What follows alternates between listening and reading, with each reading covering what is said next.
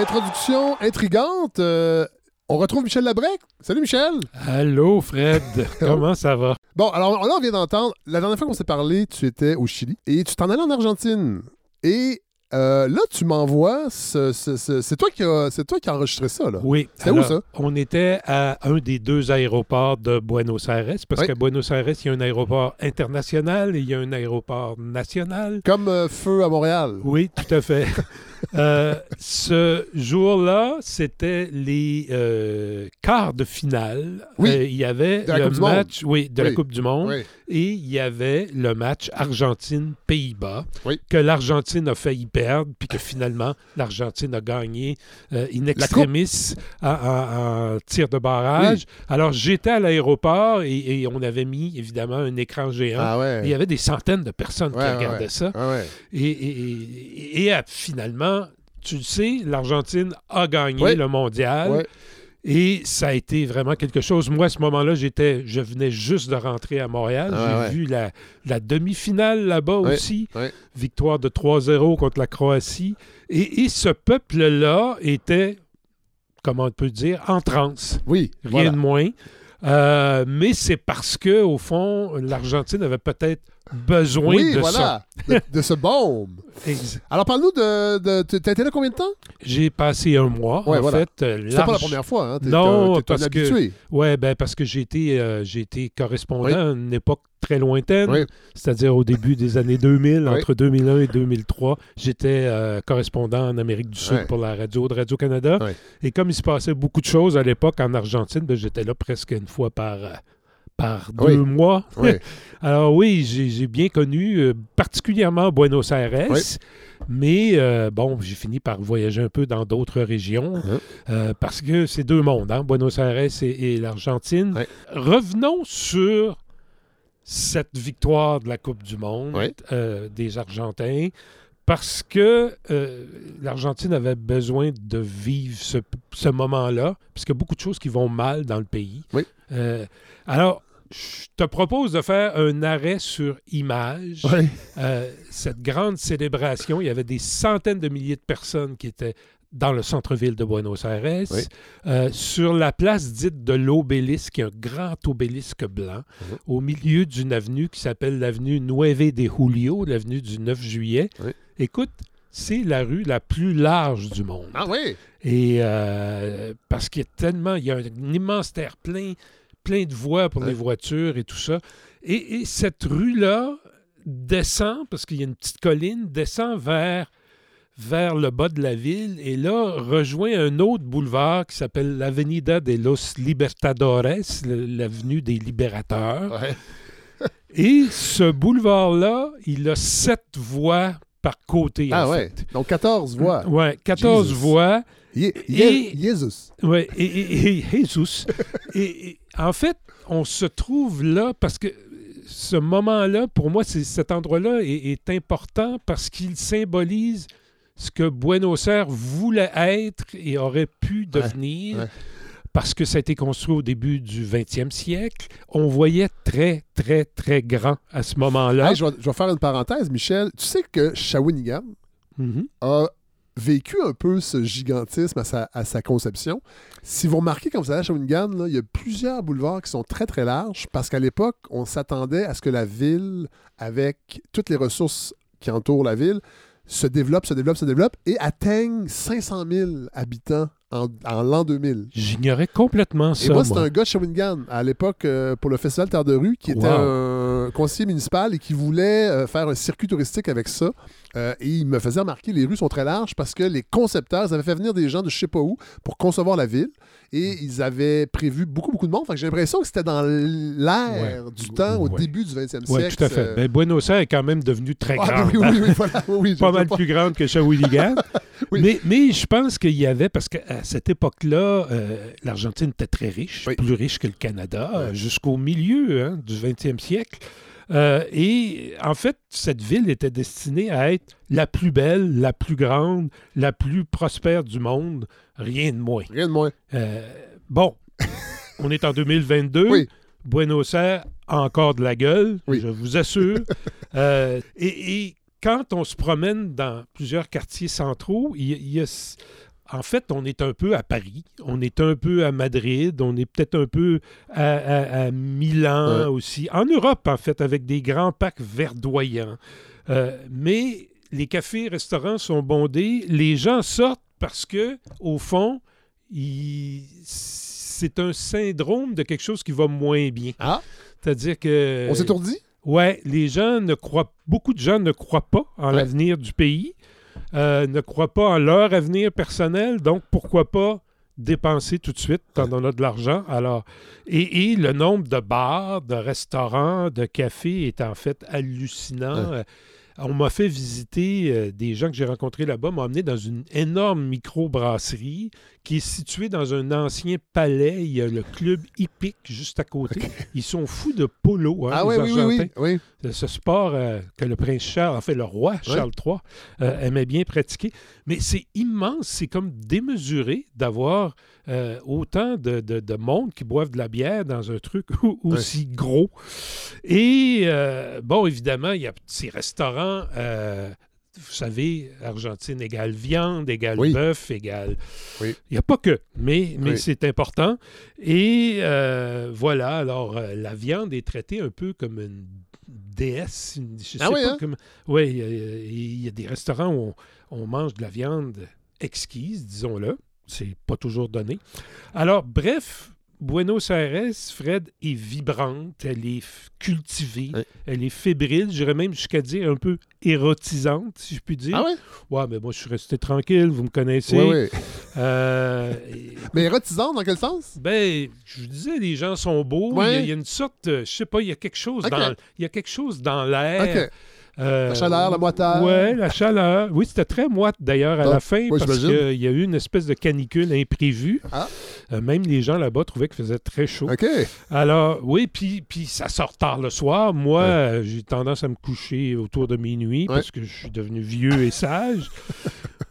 Mais derrière cet enthousiasme, cette beauté, Fred, il y, a- il y a une réalité quand même plus sombre. Et euh, en fait, c'est ma perception à moi. Il y a des Argentins qui sont d'accord avec moi. Il y en a d'autres qui sont moins d'accord parce que j'ai fait des statuts sur Facebook euh, et j'ai des amis argentins qui m'ont répondu dans le sens contraire de ce que je dis.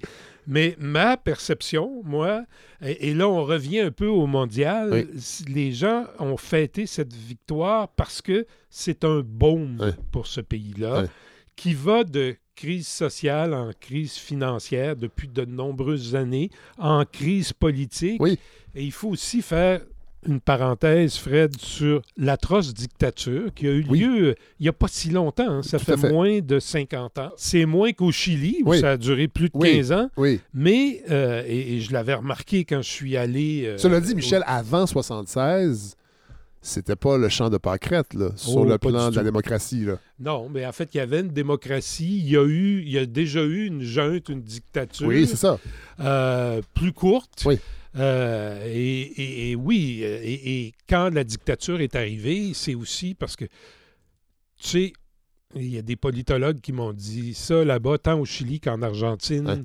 Qu'au Brésil. La dictature, ça n'arrive pas par hasard. Non, non, non, tout à fait. C'est Il y a un, terreau. c'est un coup d'État, mais il y a une situation Ouais. qui favorise ça. Il y a une demande d'une partie de la population.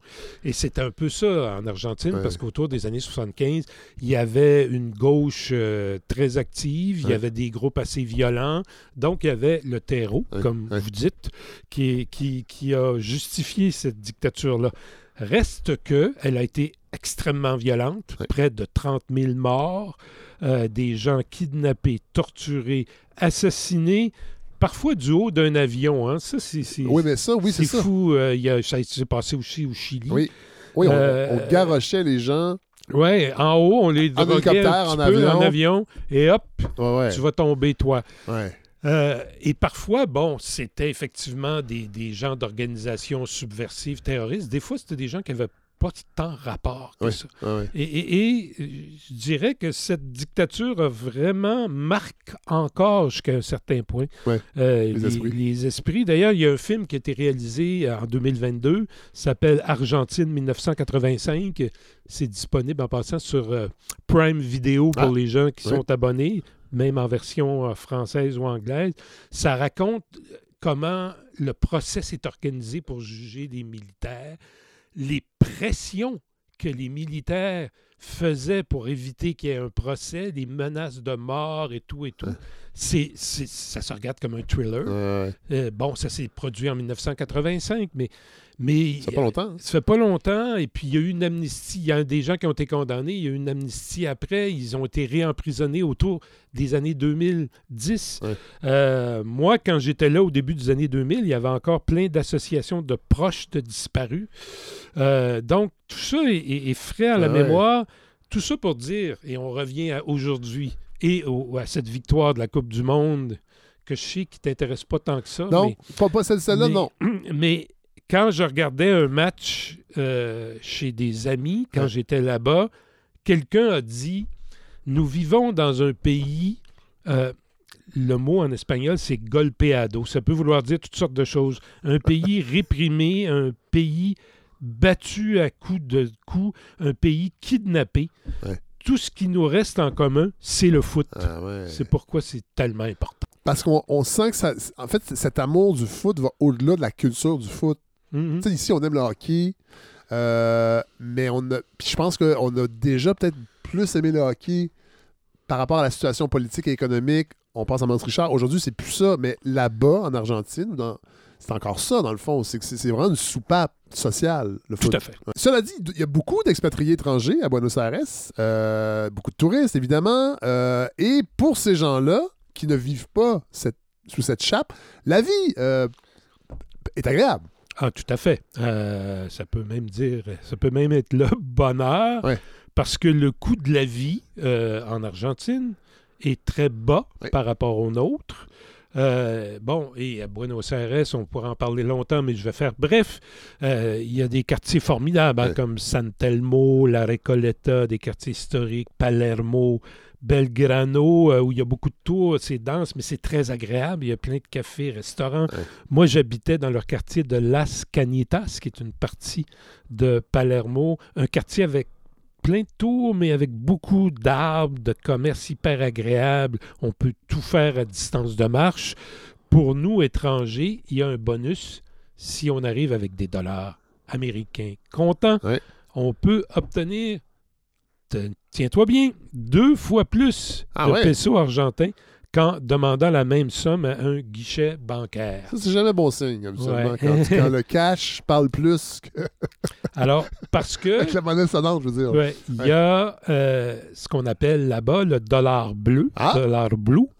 Euh, sur le marché, on dit parallèle, on pourrait dire noir, euh, qui vous donne 310 pesos pour un dollar plutôt que 160 Ah, à la banque. Ah ouais. C'est un peu dingue. Ben oui. Euh, on peut aussi se faire envoyer de l'argent total- tout à fait légalement en passant par le site Western Union avec notre carte de crédit pour des taux identiques euh, en dollars canadiens, mais c'est l'équivalent.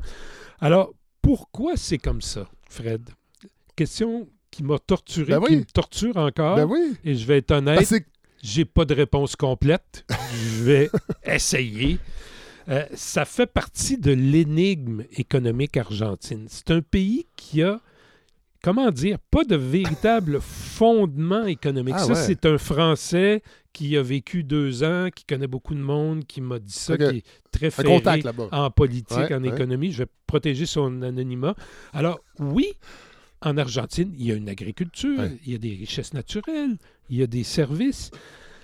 Mais c'est comme si c'était une économie qui repose sur du mou, sur des Ah, règles ouais. molles, sur Ok. des règles bizarres. Mais oui, nous et la minorité d'Argentins qui gagnent sa vie en Ouais. monnaie étrangère, parce qu'il y en a aussi, Ouais. Euh, ces gens-là peuvent mener une très belle vie. Dans les restos, par exemple, c'est à peu près trois fois moins qu'ici. Ici, c'est déjà pas cher si Mm. on, si on écoute les restaurateurs d'ici. Oui, mais euh, je vous jure que c'est pas mal moins cher là-bas. Bon. La cuisine est excellente. Ouais. D'ailleurs, c'est surprenant. On parlait de viande Ouais, tantôt. Euh, on, Et peut les aussi, véganes, là? ouais, on peut aussi manger très bien Ah, végétarien, en tout cas à Buenos Aires, Ouais. avec des bonnes salades. si on aime le bœuf, évidemment, on Ouais. va se régaler, mais pas que. Et puis, bon, on reviendra là-dessus plus tard, mais il y a plein de théâtres, de musique. Bon, c'est plus simple si on parle espagnol. Ouais. Mais même sans, Oui. allez découvrir. Moi, j'encourage les gens vraiment à aller découvrir Buenos Aires et l'Argentine. C'est bon pour leur économie, même si leur économie est assez molle. Ouais, mais ça me donne qu'on reparle de ça. Ça me, ça me chicote, là, cette histoire-là de, de- du dollar, de, de, ce dollar à deux vitesses. euh, parce qu'on on parle quand même de l'Argentine, là, qui est pas. C'est pas une. une- J'aime pas le terme, la République de banane. Je sais que c'est c'est péjoratif, mais c'est pas ça, là, l'Argentine. Alors, comment on peut expliquer ça? En principe, c'est pas ça. Oui, voilà. Euh, et, et tu parles de deux vitesses, Oui. mais je vais t'expliquer qu'il y en a plus que moi-même. J'ai été sidéré Ouais. quand on m'a raconté ça. Alors, les Argentins, on va commencer comme ça, ont toujours été obnubilés par le dollar, en tout cas dans les 50 dernières années, plus ou moins. À la fin des années... Euh, vous- vous- tu veux dire euh, obnubilé par le dollar américain? Oui, OK, bon. je oui, vais je comprends. Non, c'est correct. OK. Oui. OK. Euh, oui, le dollar américain, évidemment. Euh, à la fin des années 90, le président Carlos Menem avait décidé que ce serait bien que euh, la valeur du peso argentin soit alignée sur celle du dollar américain. Ouais. Donc, un peso égale un dollar. Ça avait l'air bien en principe. Oui, c'est Euh, arbitraire. Ouais. À mon premier voyage en Argentine en 2001, c'était le cas. Et puis, au début de 2002, l'économie argentine s'est littéralement effondrée. Ah, ben oui. Pourquoi? Parce que la monnaie était Ben surévaluée oui, oui. par rapport à ce que le, produ- le pays produisait. Par rapport à sa réalité économique. C'est réelle. oui, c'est difficile à imaginer, Fred. Euh, Dans ces mois-là, des manufactures ont fermé par centaines. Le produit intérieur brut s'est contracté de 40 Ah. C'est difficile à imaginer fait. dans, nos, dans nos standards à nous. Ouais. Euh, pas loin d'un emploi sur quatre a disparu. Euh, Carlos Menem et ses proches ont fini par déguerpir après s'être rempli les poches. Ah Ça, c'est ouais. pas moi qui le dis, c'est un rocker argentin très Ah oui. connu qui s'appelle Fito Paez. Mais ce monsieur Menem est quand même resté actif en politique jusqu'à sa mort en Ah ouais. 2020. De quelle façon? Euh, ben, il était sénateur euh, jusque Ok, pas loin de 2019. Ah Euh, ouais, oui, c'était quelqu'un, euh, enfin, c'est quelqu'un de très spécial. Et là, il y a des gens qui disaient, à, l'époque, c'était un peu le mythe du, du chef, du caudillo. Ah ouais, ouais. C'est ce, chef en Amérique culte latine. du chef. Ouais, ouais, ouais. Mais il s'est représenté, il n'a jamais gagné. Alors, moi, j'étais là, euh, Fred, euh, à l'époque de cette grande Oui. crise, comme envoyé spécial de Radio-Canada. C'était surréaliste. C'est un, thème que, un terme que les Argentins adorent, d'ailleurs, Ah ouais? surréalisme. Euh, il y avait des manifs de casseroles partout, des Oui. casserolazos. Euh, il y avait des comités de quartier. Oui, les casseroles, rappelons-le, proviennent. Ces manifestations de citoyens qui frappent des casseroles, oui, ça comme vient- au printemps érable. ça vient d'Amérique du Sud. Oui, tout à fait. Oui. J'en ai vu partout. Venezuela. Euh, et il y avait des comités de quartier qui discutaient sur les rues principales. Euh, il y a des monnaies parallèles qu'on Ah, a ouais. créées. Euh, le gouvernement, il y a 24 provinces en Ouais. Argentine. Le gouvernement provincial a créé une monnaie. Personne ne savait combien ça valait. Euh, les banques ont bloqué les retraits personnels des gens. Le peso a perdu euh, 300-400% de sa Ah, valeur. ouais, ah. Alors, beaucoup de gens pensaient que l'État argentin allait littéralement s'effondrer. Ouais. Ça allait Que le devenir pays allait faire faillite. l'anarchie. Le pays est passé proche de la faillite. Il a fallu l'intervention du Fonds monétaire international pour éviter le grand plongeon.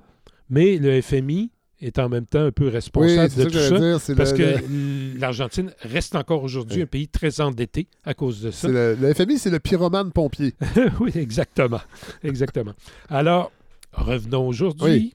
2023, la crise n'a pas la même ampleur, mais euh, il y a toujours une crise.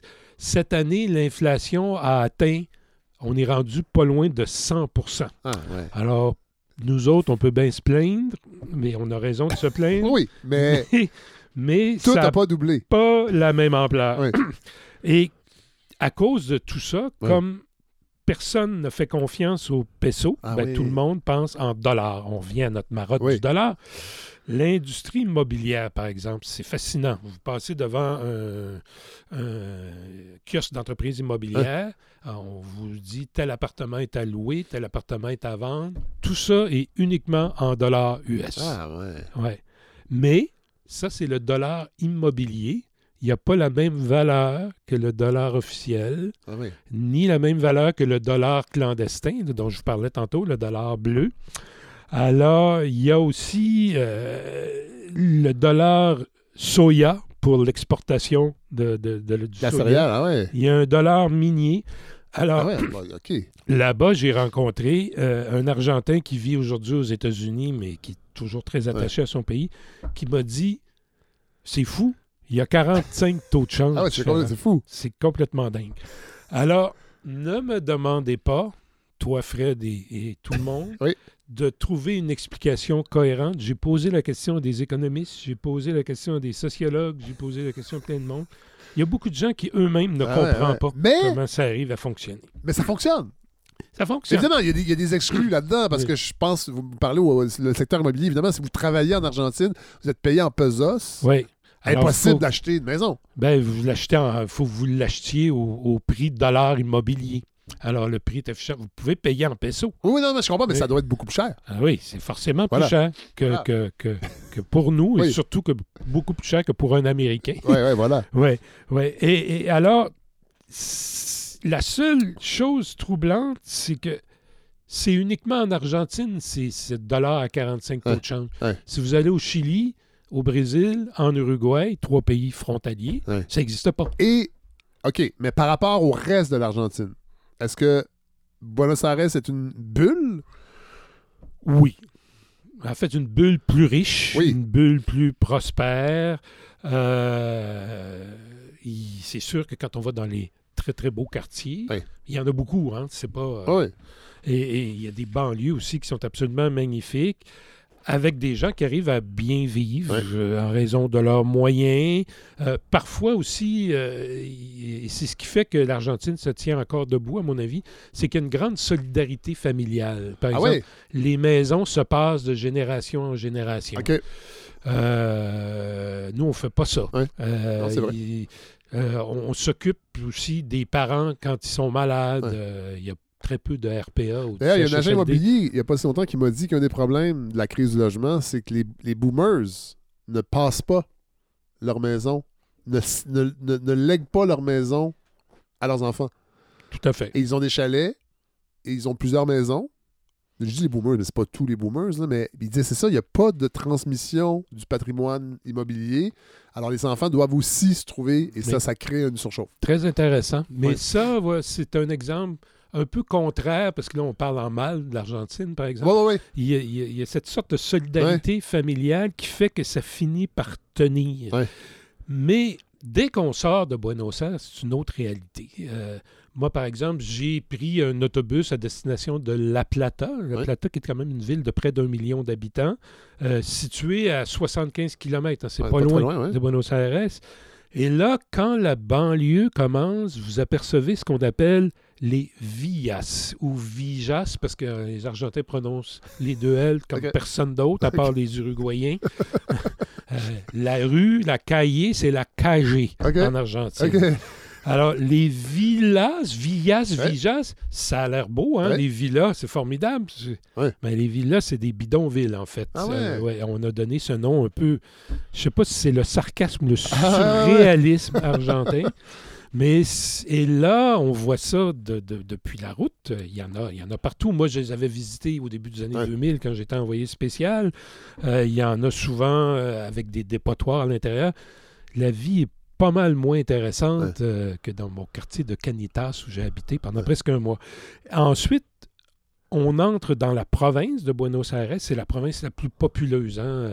En fait, Buenos Aires et la province, c'est près de la moitié euh, de la ah population ouais, ouais, quand même. euh, de l'Argentine. L'Argentine, c'est 40 45 millions. Euh, bon, c'est au- autour de 20 millions d'habitants.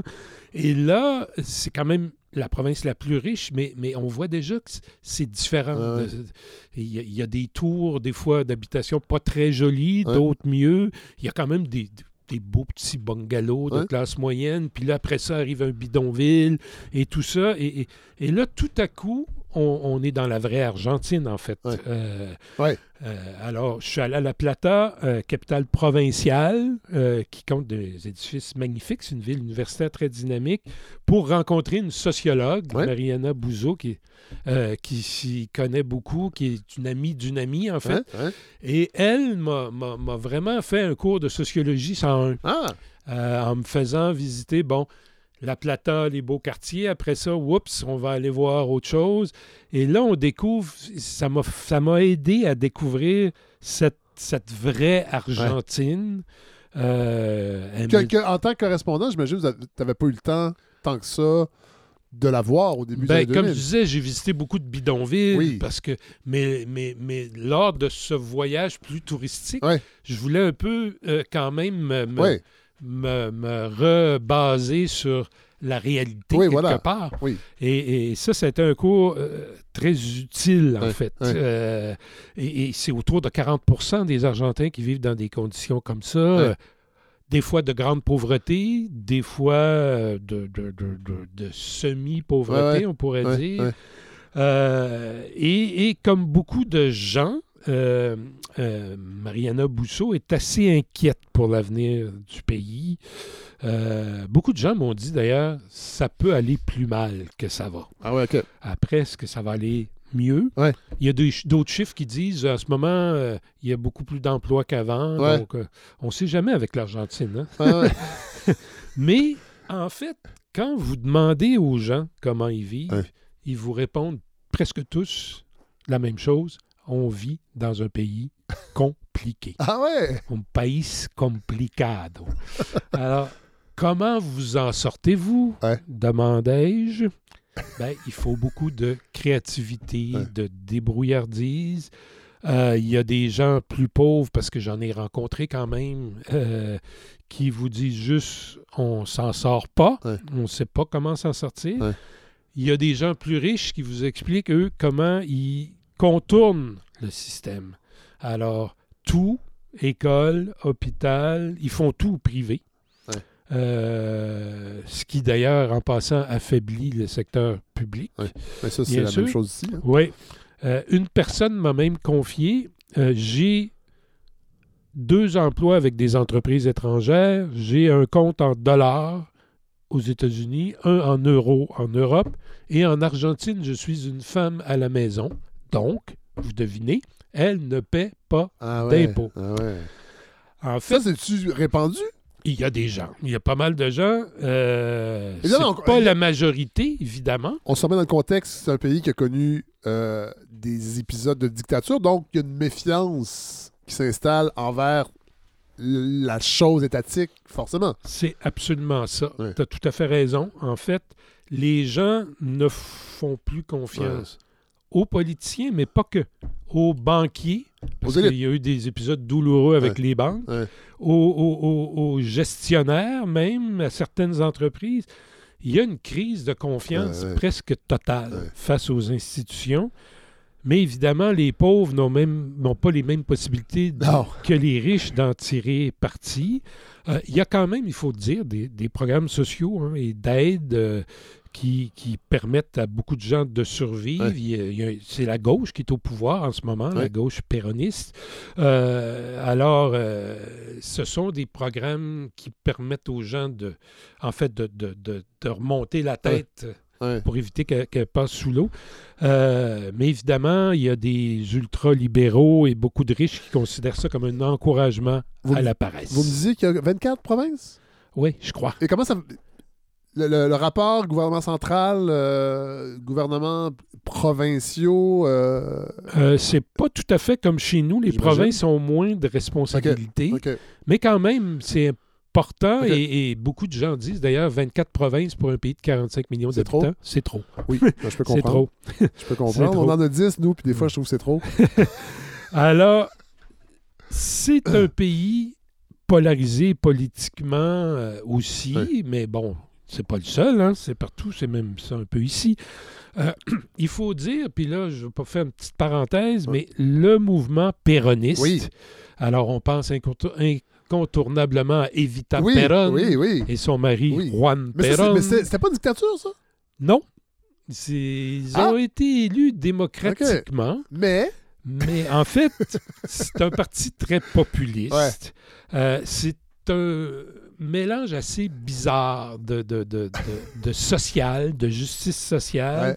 Euh, en même temps, il y avait des accointances à droite. Ouais. Perron, euh, Perron a permis, par exemple, que des anciens nazis oui, c'est soient ça. accueillis, mais le gouvernement Perron n'a jamais été fasciste comme Ouais, je comprends.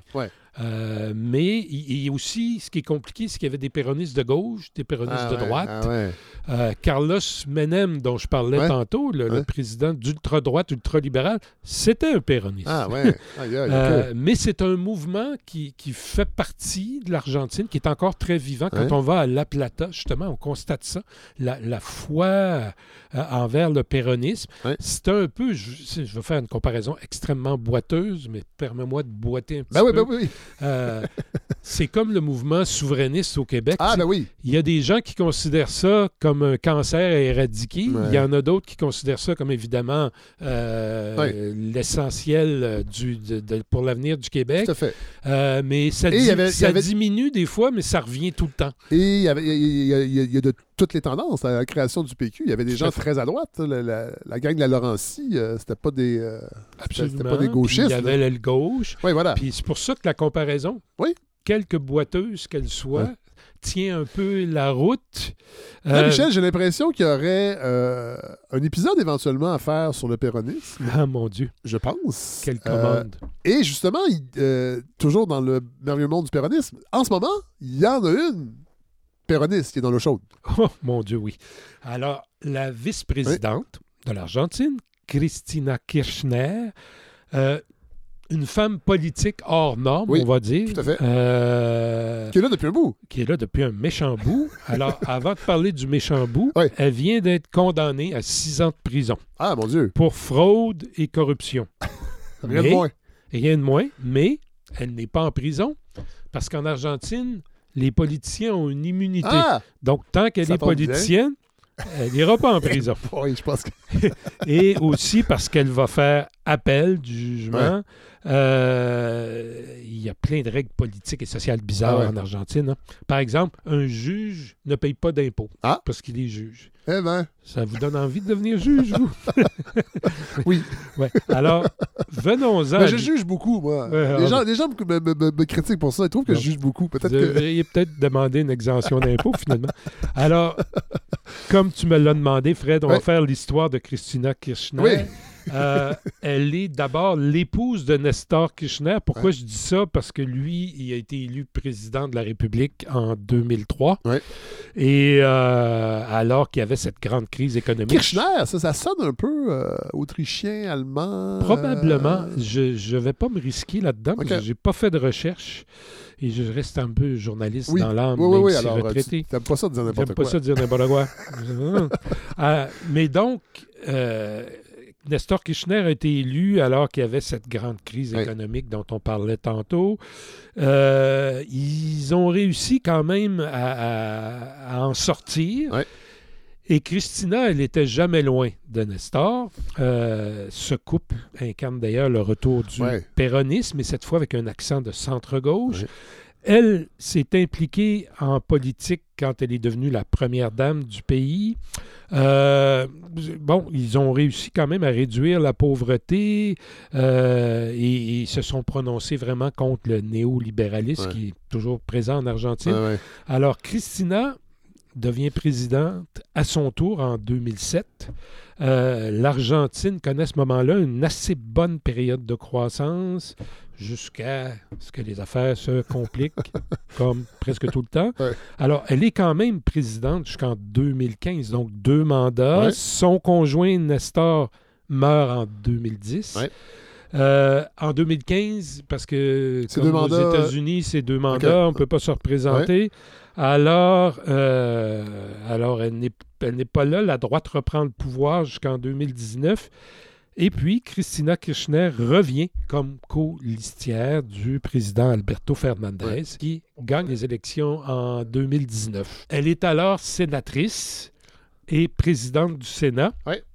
Et c'est elle qui annoncera, aux petites heures du matin du 30 décembre 2020, que le Sénat vote en faveur de la légalisation de l'avortement.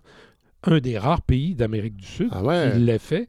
Alors, l'Argentine est très, très, très compliquée, mais il arrive aussi Ouais, ouais. qu'il se passe des, des- des choses intéressantes.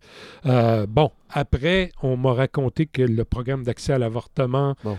Connaît des fois des ratés en fonction, à cause du manque de ressources, Ouais. mais, mais ça a été fait et, et- et ça va se poursuivre. Euh, Mais là, mais là j'imagine que toutes ces, ces- ces- ces- ces controverses autour de euh, Mme Kirchner vont entacher euh, fortement la politique argentine. Oui, mais pas que elle.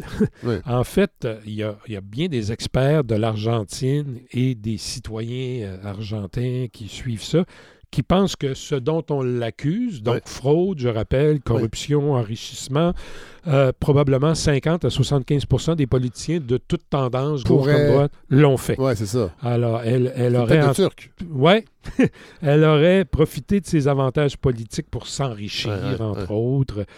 D'autre part, autour de ces accusations contre Christina Kirchner Ouais. se dégage aussi, et là je cite une journaliste argentine que j'ai écoutée dans- sur un balado d'information indépendante en espagnol, il se dégage des odeurs de pourriture. Oh là là! Des sources laissent entendre qu'un un truc quand même assez surréaliste, je reprends l'expression, se serait produit avant les accusations. Il y aurait eu une réunion à huis clos dans le domaine d'un ultra-riche Ah ouais. argentin dans la Patagonie.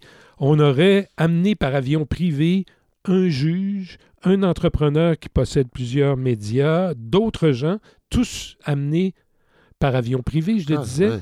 pour convenir en commun comment ils allaient procéder pour dégommer Christina Ah. Kirchner. Qui, on, on se rappelle, s'est prononcé contre le, le néolibéralisme, Oui, tout à fait. Alors, contre ces gens-là. oui, alors un complot. c'est-tu, c'est-tu euh, des rumeurs, c'est-tu une légende urbaine ou il y a que... Non, non, il y a des rumeurs assez solides, semble-t-il. Euh, moi, en tout cas, on m'a prouver, assuré qu'il y avait un fondement. Ouais, Ça, ouais. c'est pour ça que je le raconte. Ouais, tout à fait. Alors, donc, il y, a- il y a quelque chose de, de, de- de- de pourri d'un côté comme de l'autre. Ce qui fait, Fred, que, en tout cas, dans l'arène politique, socio-économique, personne n'a plus confiance en personne. Euh, il y a un ressortissant français, encore lui, qui m'a dit que beaucoup de- d'entreprises de son pays hésitent en fait à investir en Argentine parce qu'elle est sans véritable Ah fondement économique et juridique. C'est quand même inouï pour Ouais. ce pays qui était plus riche que le Canada Ouais. après la moitié du 20e siècle. Euh, donc, un pays toujours debout, malgré tout, avec une économie qui pourrait. euh, en fait, un potentiel économique qui pourrait faire des envieux. Parce que moi, je rappelle, il n'y a pas si longtemps, on parlait de l'Argentine comme la tête de proue du renouveau économique de toute l'Amérique du Sud. Ah, possible. Il y avait le Brésil aussi, Oui, évidemment. oui. Mais l'Argentine a, presque tout, en principe, pour être prospère. hein. Des richesses naturelles, pétrole, minerais, lithium, Ouais. qui est super important Ben maintenant. oui. Une agriculture hyper diversifiée, parce que je- je- on trouve plein de trucs dans les épiceries qui sont faits en Argentine. Euh, quand même, une main-d'œuvre éduquée, parce qu'il y a- un système universitaire aussi Ouais. qui, qui fonctionne quand même pas si mal. Mais tout ça est rongé par la corruption, par les inégalités, par les, les faillites Ouais. politiques. Euh, mais je sais pas comment. L'Argentine semble toujours réussir Ouais. à éviter le pire. Ouais. Euh, après les crises, il y a des embellies jusqu'à la prochaine crise. Et parfois, il y a des avancées. Justement, cette, libéra- cette libération de l'avortement Ouais. dont on parlait, qui est une victoire des femmes. Qui prennent de plus en plus de place et de la société civile qui a une ébullition un peu partout dans le pays. Alors, il y a des gens qui, malgré le côté compliqué, tentent d'innover, Ouais. euh, que ce soit en technologie, éducation, euh, gastronomie, Ouais. culture, dans le vin aussi, Ah, ben parce oui. que beaucoup de vin en Argentine, je sais que toi, ça t'intéresse plus, Non, non. mais ça intéresse beaucoup de monde. Et, et les Argentins que j'ai rencontrés sont souvent passionnés, Ouais. Enthousiastes, avec un petit brin de lucidité Ouais, quand même. Euh, c'est un pays qui est beau, hein, qui est inspirant, euh, des paysages incroyables. Si vous allez en Patagonie avec les glaciers, la, péninsula, la péninsula Valdez au bord de l'eau, il y a des baleines. Moi, je me suis rendu aux incroyables chutes d'Iguazú. Ça, c'est à la frontière du Brésil, de l'Argentine et du Paraguay. Ah ouais. C'est magnifique. Euh, en fait, c'est, comment je dirais ça, c'est juste dommage que les dirigeants politiques, Ouais. économiques du pays n'arrivent pas à trouver le bon chemin pour enrichir Ouais. l'ensemble de leur population. J'ai lu récemment dans le grand quotidien Clarín, euh, il y a le directeur d'un observatoire social d'une grande université qui indiquait que 7 Argentins sur 10 sont privés d'au moins un droit social, c'est-à-dire l'accès à la santé, l'accès à l'éducation, l'accès à un toit convenable, à une alimentation correcte ou des services publics convenables. Donc, et un sur trois est privé d'au moins trois c'est énorme. Alors, selon ce monsieur Augustin Salvia, ni les programmes d'aide je reprends, ni les programmes d'aide ponctuels de la gauche euh, actuelle, ni les programmes de néolibéralisme de la droite n'offrent de véritables solutions structurantes de sortie à la pauvreté. Comme pour le Chili, on termine avec la culture parce que je sais que c'est ça qui t'anime beaucoup euh, par rapport à l'Amérique du Sud. Euh, et aussi, l'Argentine, à ce niveau culturel, est un pays euh, très riche. Peut-être un des peuples les plus assoiffés euh, et les plus producteurs de culture? Tu irais jusque-là? Ah, moi, ça m'a frappé depuis, depuis que j'y vais. hein. Ah ouais, hein? Ah, je me rappelle euh, quand j'étais allé, à- quand j'avais terminé mon, mon, mon périple de correspondant en Amérique du Sud, donc Ouais. en 2003, j'avais fait un reportage sur la culture en Argentine. Je te rappelle qu'on est en pleine crise. Oui. Il y avait 300 troupes de théâtre en Argentine, ouais. ce qui était au moins autant qu'à Broadway à New York. Ouais, ouais, ouais. Le problème, c'est que les gens n'étaient pas tout le temps payés Ouais. pour faire ce qu'ils faisaient. Mais, mais ça a toujours été là. Et, et, euh, je n'ai pu que constater qu'il y, y a- eu aussi des améliorations. C'est-à-dire qu'il y a- il y, a un nombre incroyable de salles de concert, de centres culturels, de théâtres, de musées. Euh, J'ai visité une salle qui s'appelle la Usina dell'Arte, l'usine de l'art. Ouais. C'est une ancienne centrale euh, électrique qui a été Ouais. transformée euh, dans un quartier assez pauvre. Ouais. Et, et- et tout est gratuit là. Moi, il y avait un festival de jazz quand j'étais là. On entre gratuitement. Il y a le centre culturel Kirchner aussi. Ah non, tiens. Ouais, Christina et Nestor. Ouais. Et, et au centre-ville, on peut voir plein de, de- de trucs gratuits. Ouais. Alors, moi, je dirais qu'avec Mexico, probablement que Buenos Aires est, est le plus grand pôle culturel d'Amérique euh, Latine. latine. Mais là, euh, évidemment, quand on pense à l'Argentine, on pense au tango. Mhm. Est-ce que c'est folklorique, cette affaire-là, où tout le monde danse le tango en Argentine? Euh, J'ai l'impression que... bon. Moi, j'ai aucun ami ou connaissance ouais. Argentin, argentine qui danse le tango. Mais c'est dur de danser le tango, là. Ouais. Faut l'apprendre. Euh, mais il reste que le tango est encore là. Et aujourd'hui, en Argentine, euh, il y a plein de mariages euh, tango folklore, Ah tango rock, tango électronique. OK. Et je pense en particulier à un groupe que j'adore, qui s'appelle Barro Fundo, qui mélange quatre Argentins et quatre Uruguayens, parce que, il faut dire aussi, les Argentins ne sont pas les seuls dépositaires du tango. Ah ouais? L'Uruguay voisine est aussi très, Ah, très, très intéressant. tango. Ouais. Et ce groupe-là a été fondé par Gustavo Santoyala, un immense compositeur argentin. Il a fait, euh, il a produit plein d'artistes de rock. Il a fait des musiques de films, Ouais. euh, même pas que, pas que, pas que d'Amérique du Sud. Et euh, je vous propose d'écouter euh, Salouzi. Je vous propose d'écouter une pièce récente que Barufundo a fait. Euh, ça s'appelle Solari Yakumenza, où en plus du groupe de tango très électronique, on retrouve un ensemble de percussions noires d'Uruguay, Quarem 1080, et un orchestre de chambre. Je trouve ça très beau. Wow.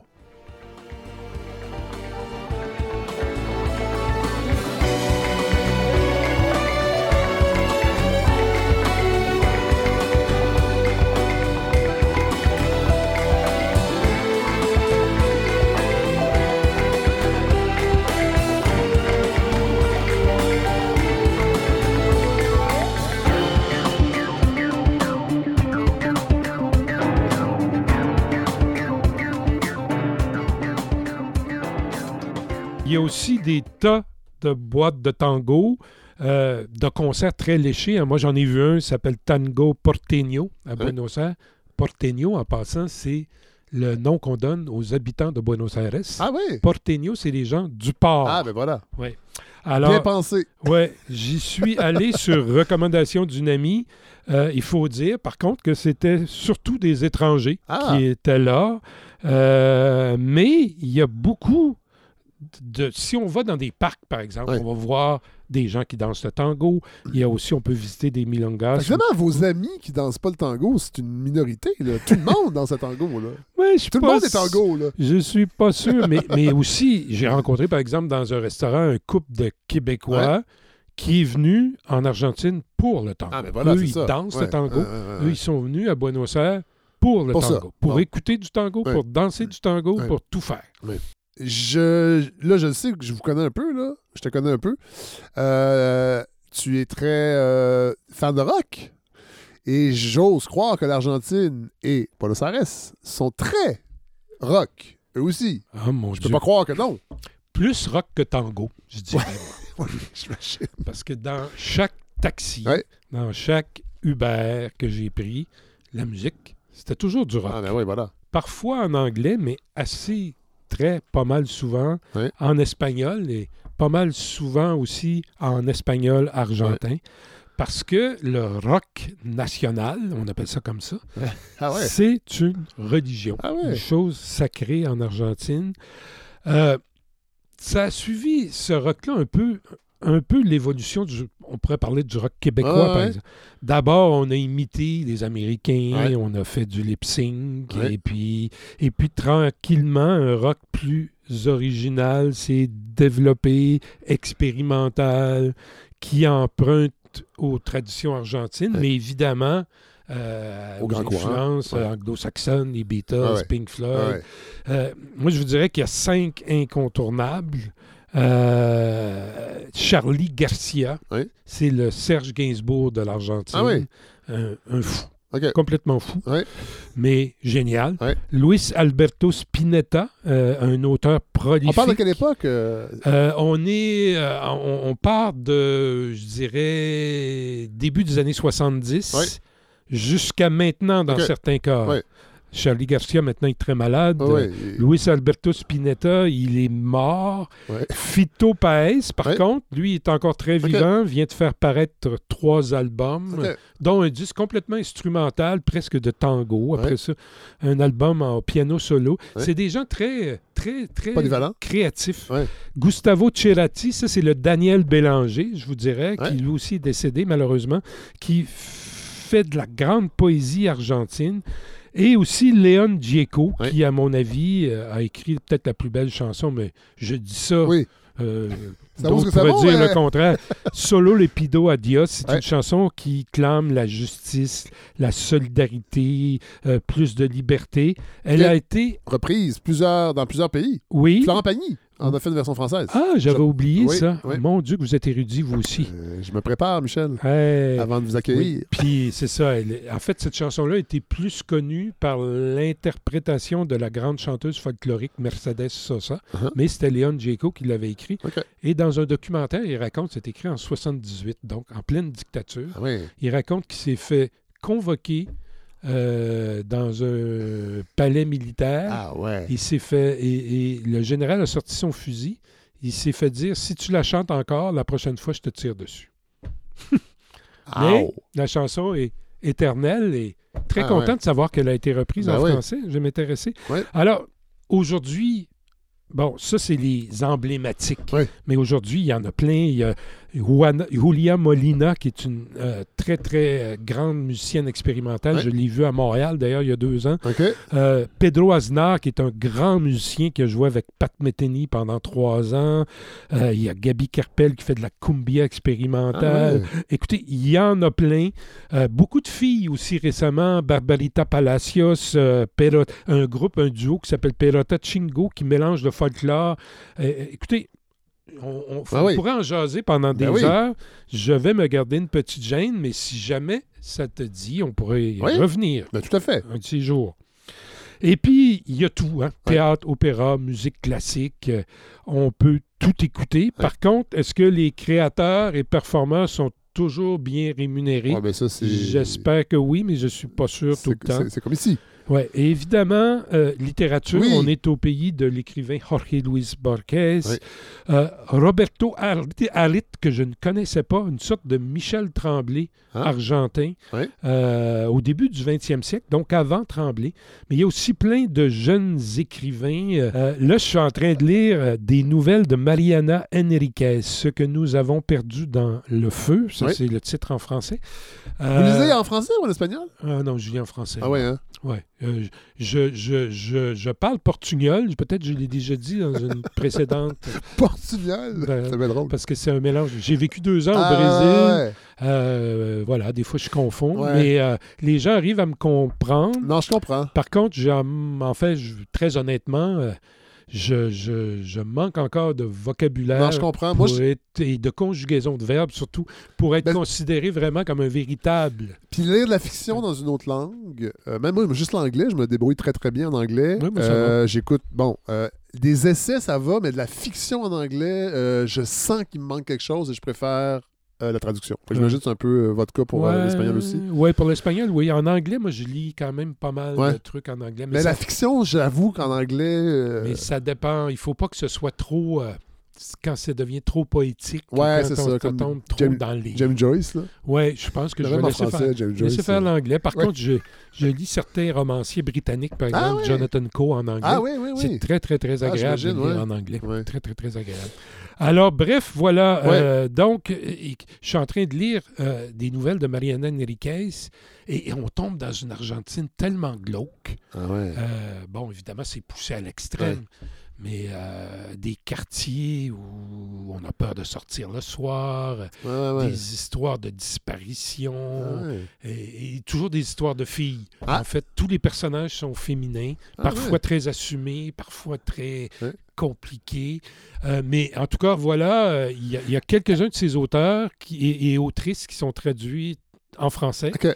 Euh, Donc, on peut à ici. suivre. Euh, Est-ce que l'Argentine, culturellement parlant, est une espèce de phare pour toute l'Amérique du Sud ou euh, com- com- com- com- comment les, les- les- les pays limitrophes, par exemple, est-ce que, chacun réussit à avoir sa littérature ou ça- il y a une espèce de, je dirais pas impérialisme culturel, mais j'imagine que forcément la force du nombre. euh, Oui, mais en même temps, bon, l'Argentine, c'est 45 millions d'habitants. Euh, le Mexique, c'est trois fois plus.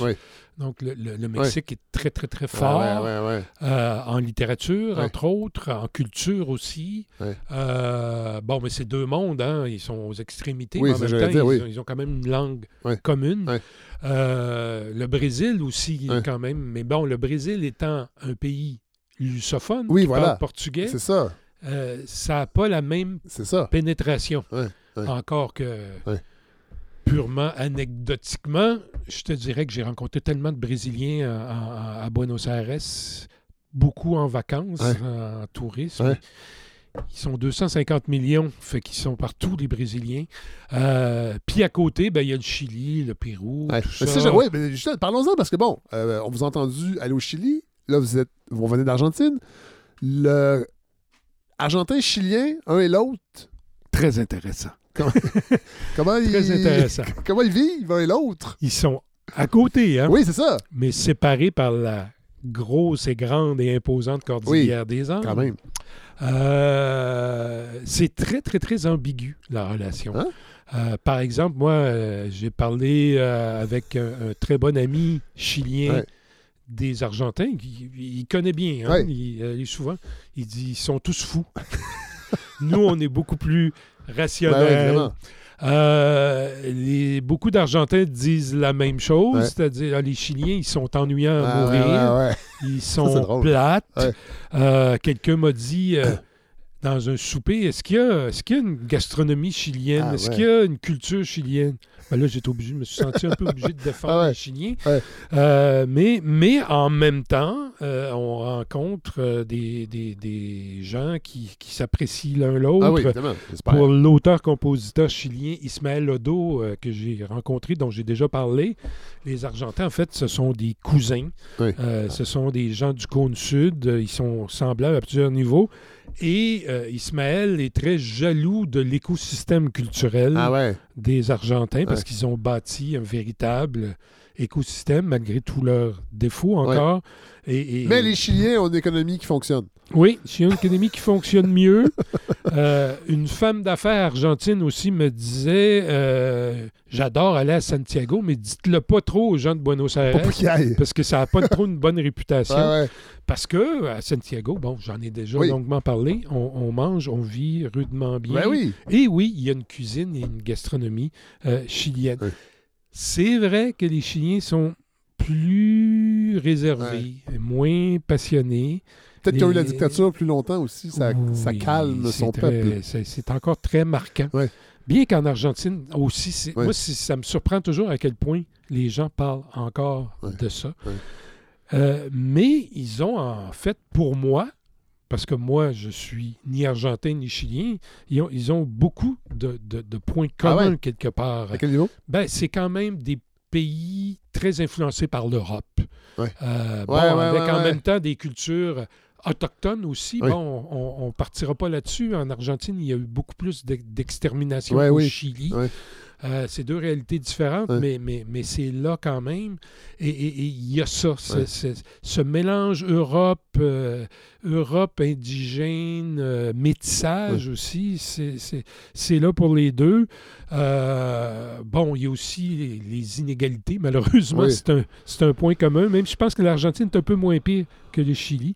Et puis, il y a aussi cette- ce paysage, cette géographie, hein. Parce que c'est là qu'on se rend compte quand même qu'on est en Amérique, même si on est en Ah, Amérique ouais. du Sud, Ouais. parce que comme chez nous, il y a des grands espaces. C'est sûr qu'il y a des grandes villes euh, très denses, mais il y a des grands espaces. Et, et- et on se sent quelque part un peu chez nous. Euh, Ah. Parce que parce que c'est l'Amérique. C'est l'Amérique. L'Amérique avec ses distinctions. Et euh, si on ajoute à l'équation le Brésil et l'Uruguay, ben, c'est une partie du monde qui est quand même passionnante, euh, avec beaucoup de problèmes. Mais moi, j'en suis revenu toujours aussi amoureux, Ah ouais. encore qu'avec beaucoup de lucidité. Ouais. Euh, et et j'aurais juste envie d'y retourner, pas tout de suite, parce Non. que je suis un peu ruiné en Oui. ce moment. Euh, mais, mais en fait, moi, j'encourage tout le monde à aller découvrir cette partie du monde Ouais. parce que ça vaut vraiment la peine. Bon, si vous ne parlez pas espagnol, c'est sûr que vous n'aurez pas le même Le même contact. accès, Ouais, contact, ouais. mais il y a quand même beaucoup de gens qui, qui parlent anglais. ang- Et même, Oui. dans le cas de l'Argentine, beaucoup de Ah francophones. ouais, hein. En fait, il faut, il faut, euh, il faut passer par les- le circuit francophone. Il faut aller dans les centres culturels français, les alliances françaises. Là, vous allez rencontrer des Argentins qui parlent français. Ah. Puis là, à partir de là, ben, hein? Wow. vous, pouvez, euh, vous pouvez trouver. Puis moi, j'ai rencontré, par exemple, quatre Québécois au retour d'Argentine qui avaient été dans les montagnes, qui avaient passé trois semaines dans un safari de montagne. Ils sont revenus complètement enchantés. Ouais. Un voyage complètement différent Ouais, ouais. du mien. Ben. Mais pour eux, c'était formidable. Moi, je suis allé au Mexique, je suis pas descendu encore, mais j'aimerais beaucoup, beaucoup, beaucoup. Il y a, un, a- il y a un appel. Puis je trouve que je- j'ai l'impression que vous le dites, là, on se sent chez nous. C'est l'Amérique, évidemment, c'est pas les mêmes, tout à fait les mêmes paysages. Mais c'est vrai que je pense qu'il y a cet esprit continental. En tout cas, j'ai ce, sentiment-là qu'il y a, y y une, euh, une accointance continentale. Oui. Et dans l'histoire aussi sociale, on en a parlé la dernière fois avec le Chili, mais il y a des liens qui se sont tissés avec les- le Québec et la- Oui. l'Amérique du Sud. Oui, puis il y a une plan- communauté plus petite, mais argentine aussi, Ben oui. qui est là. Oui. Euh, On salue et- Nicolas Arguindé. Oui, Vous écoute peut-être, recherchiste à Radio-Canada, qui est euh, argentin euh, de naissance. tout à fait, tout à fait. Euh, et, et aussi peut-être avec le Québec, en Hein? terminant, parce qu'il y a la même influence européenne, peut-être Oui. plus prononcée. Ben, enfin, on va Oui. pas. C'est sûr qu'il y a une influence britannique dans le Oui. reste du Canada. Oui. Mais euh, ouais, mais ça aussi, il y a des Ouais. parallèles à Ouais, faire, peut-être euh, côté euh, européen, mais en même temps très nord-américain. On va terminer en musique, Michel, avec. En, vous en- vous en avez parlé tantôt? Oui, Léon Gieco. Voilà. Solo lopido adios. Ouais. On va, Je se, le demande à Dieu. On la va- justice, la liberté, plus de solidarité. on va se quitter parce que toutes ces demandes, on pourrait les appliquer au Québec aussi. Merci, Michel. Merci, Fred.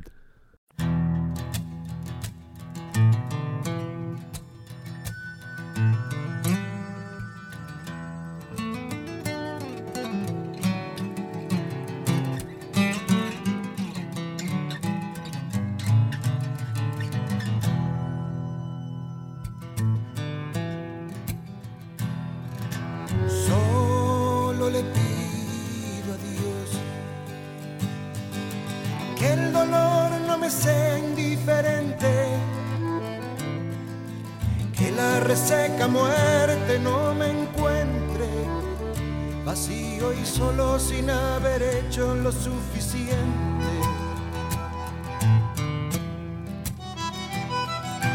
Solo le pido a Dios que lo injusto no me sea indiferente, que no me abofete en la otra mejilla, de que una garra me arañó esta suerte. Solo le pido a Dios que la guerra no me sea indiferente.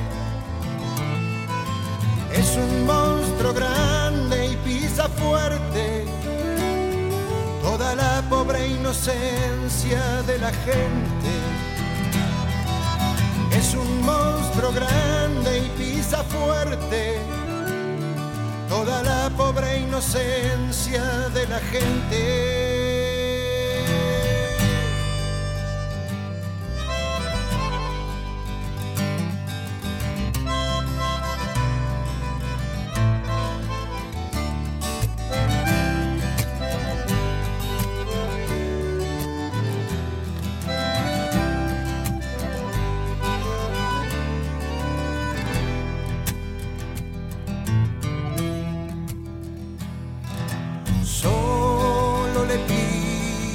Dios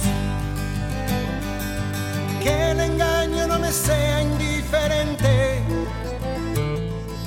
Si un traidor puede más que unos cuantos, que esos cuantos no lo olviden fácilmente.